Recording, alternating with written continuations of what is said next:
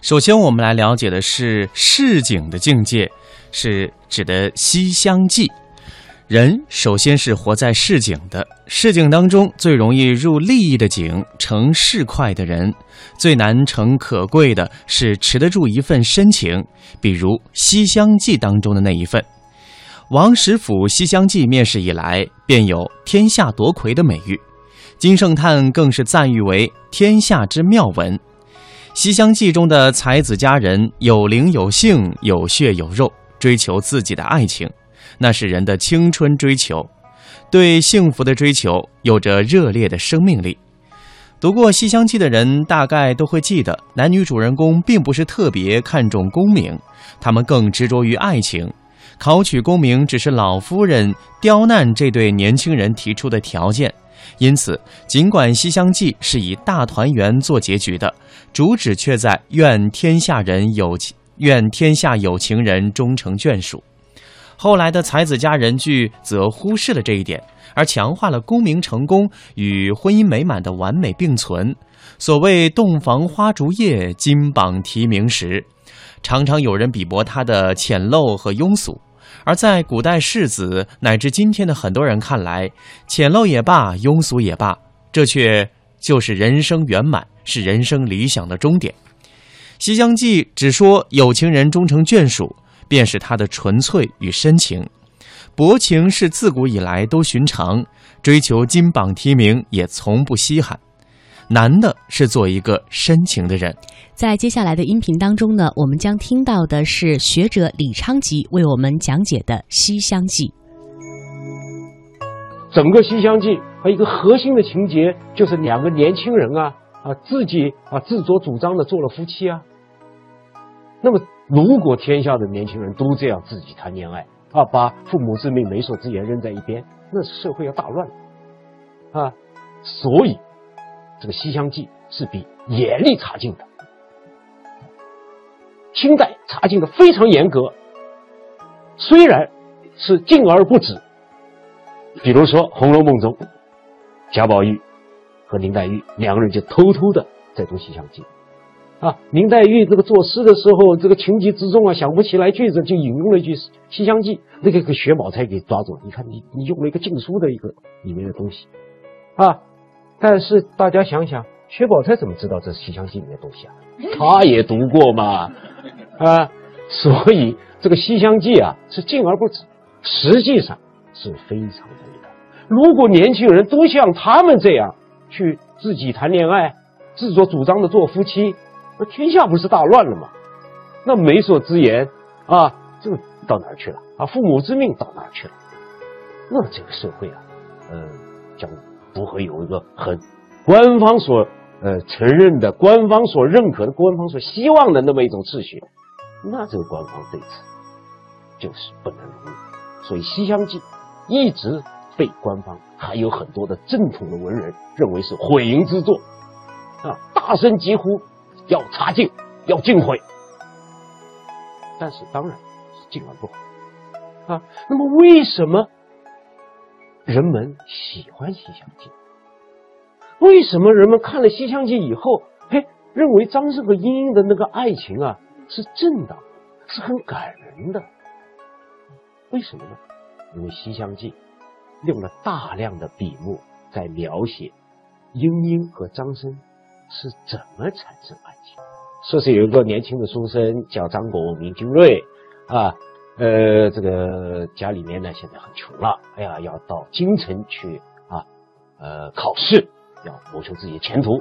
然后呢，就经过了蒲州，啊，经过蒲州，为什么他要停下来呢？他说他要看望一个他的拜把子兄弟，就镇守蒲关的一个白马将军，啊，叫杜阙，啊，所以他停下来，就暂住在蒲州。暂住在蒲州呢，要游玩这个风景名胜啊。哦，他就到蒲州市、蒲旧市去游玩。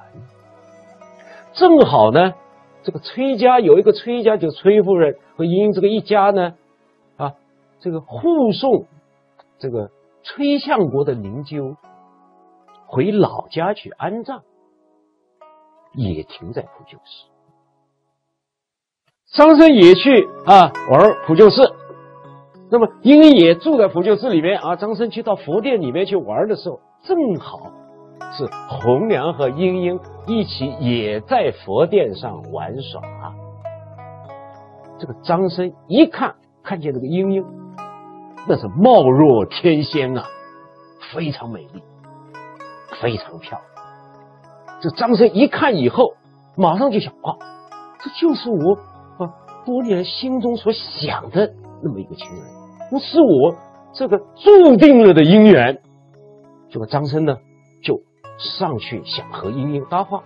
红娘很机灵，一看马上跟莺莺说。殿上有人，赶快回去，不然老夫人要骂的。拖着莺莺就走，啊，他的责任啊是要保护小姐啊，啊，为什么这样呢？故事后面还会交代。啊，这个莺莺走的时候啊，被红娘拖走的时候啊，就回过头来看了张生，就临去那秋波一转。这个临去那，秋波一转，回头看了一下，把张生的魂儿给看掉了。刚才我们所听到的是学者李昌吉为我们讲述的《西厢记》的缘起。接下来我们将听到的是拍摄于六十年代的香港电影《呃西厢记》，是由邵氏集团出品的。我们来听一个片段。留步。为什么？里边住的前朝崔相国的眷属。他怎么会住在这儿呢？哦，呃，这所佛寺是，公子，哎，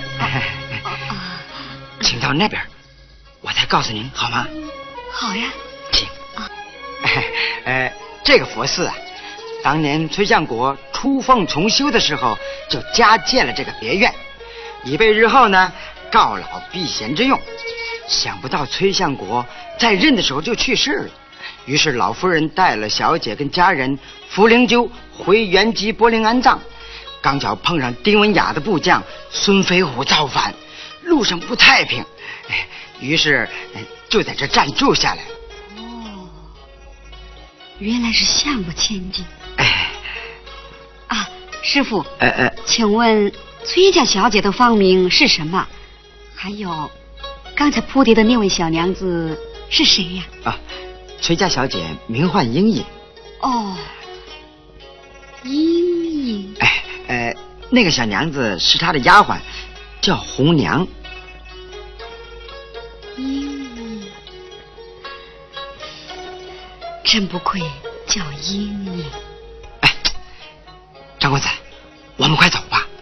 这件事要叫老夫人知道了，可不得了啊！就连我们老方丈也担当不起呀！快走吧，公子，走吧。师傅，这儿是谁住的？啊您说这间客房啊？哎，过去这就是接待香客的客房，自从崔家住进后院，就一直空着没人住了。哎，嗯。师傅，哎，我看看行吗？可以，可以，可以，可以，请。师傅，哎，我想在这儿借住几日。哎，呃，这已经不接待香客了呀。师傅，慈悲为怀，行个方便。我可不敢做主，你要问我们老方丈。张公子有什么指教？呃，小生路过宝刹，特来瞻仰。呃，这两文银作为香油之资。公子客中如此多礼，必有所命，不妨直言明告，老僧才敢领受。不瞒长老，小生本系赴京应试，顺道到普关拜访好友白马将军，只因旅店繁杂，不能安心攻读经史。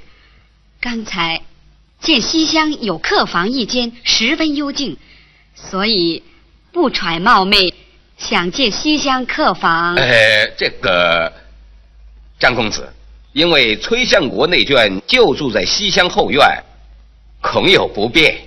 请长老放心，客房与东厢粉墙高阁，而且小生终日埋头诗书，足不出户，不会有什么不便的。